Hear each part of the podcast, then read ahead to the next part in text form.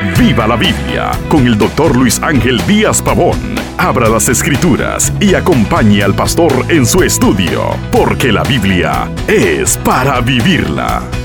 Dando testimonio sobre dificultades en mis viajes misioneros, alguien preguntó, ¿por qué sufre si sirve a Dios? Entonces le hablé sobre la dicha y privilegio del sufrimiento.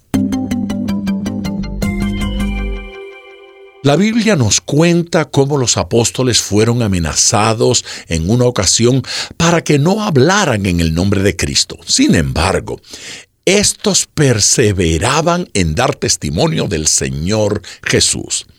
El enfurecimiento de quienes se oponían fue tal que terminaron azotándolos e intimidándoles para que no hablaran de Cristo. Pero Pensemos en los apóstoles. ¿Qué hicieron ellos? ¿Se lamentaron de haber sido azotados? ¿Se amedrentaron por las amenazas? ¿Se deprimieron por lo que estaba sucediendo? De ninguna manera. La Biblia nos dice en Hechos 5:41, y ellos salieron de la presencia del concilio gozosos de haber sido tenidos por dignos de padecer afrenta por causa del nombre. Para estos discípulos fue un privilegio sufrir por el nombre de Cristo. Fue motivo de gozo el dolor que habían padecido. La palabra de Dios expresa que es una gracia de Dios que suframos por el Señor Jesús. En la carta a los Filipenses capítulo 1, versículo 29 se declara, porque a vosotros os es concedido a causa de Cristo no solo que creáis en Él, sino también que padezcáis por Él. Quien sufre por el Señor debe sentirse honrado.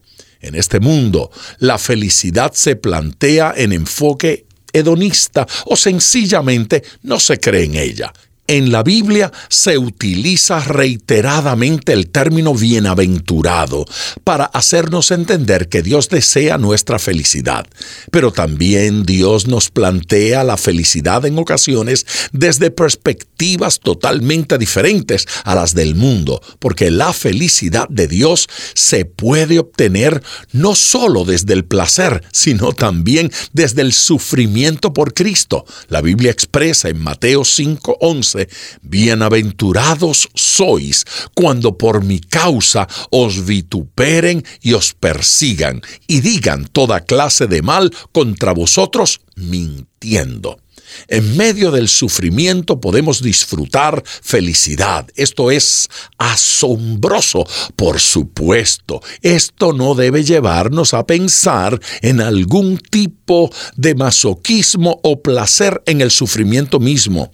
No, de ninguna manera. Nos sentimos dichosos porque es para la gloria de Dios y al final conducirá y redundará en cosa beneficiosa.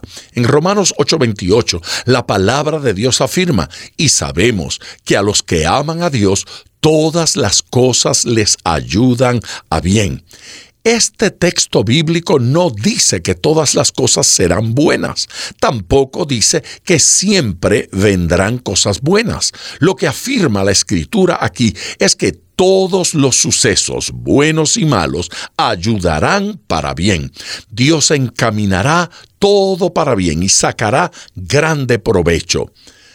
Debo estar animado aún cuando haya dificultades y asumir estas con optimismo.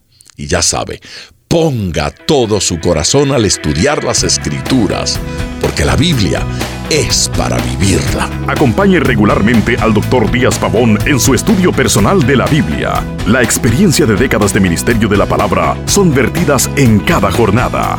Usted puede adquirir copias de esta enseñanza visitando nuestra página web www.diazpavón.com. Esté atento, participe en nuestro próximo estudio y viva la Biblia.